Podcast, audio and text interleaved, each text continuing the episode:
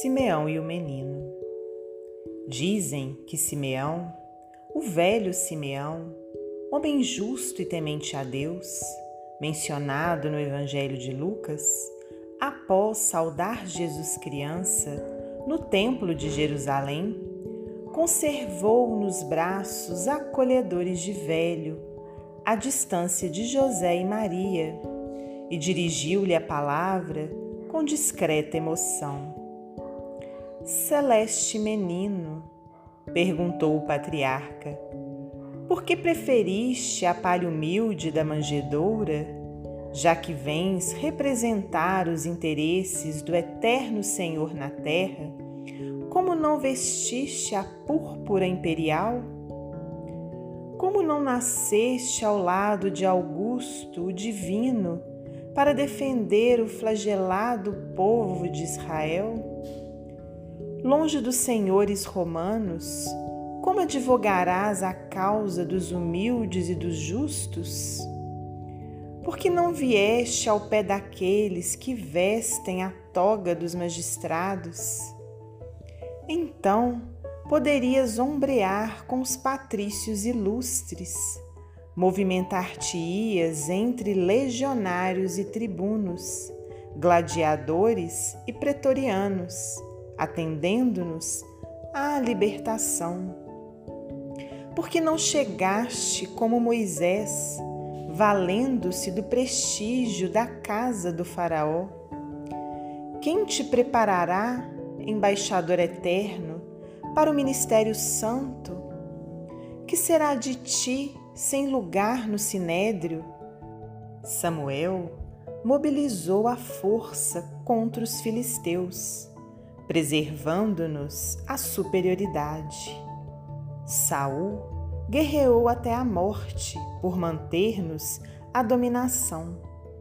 Davi estimava o Fausto do poder.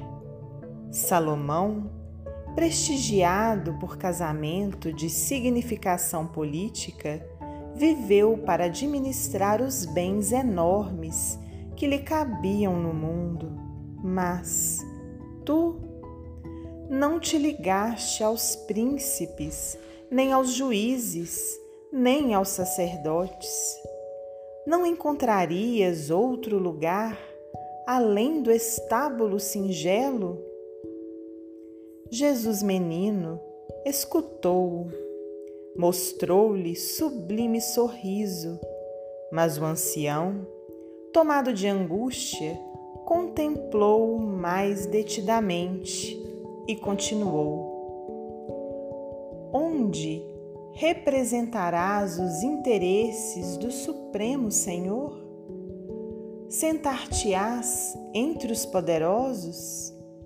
Escreverás novos livros da sabedoria?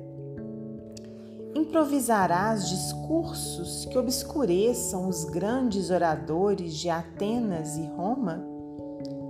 Amontoarás dinheiro suficiente para redimir os que sofrem? Erguerás novo templo de pedra, onde o rico e o pobre aprendam a ser filhos de Deus? Ordenarás a execução da lei, decretando medidas que obriguem à transformação imediata de Israel? Depois de longo intervalo, indagou em lágrimas: Dize-me, ó divina criança, onde representarás os interesses de nosso Supremo Pai?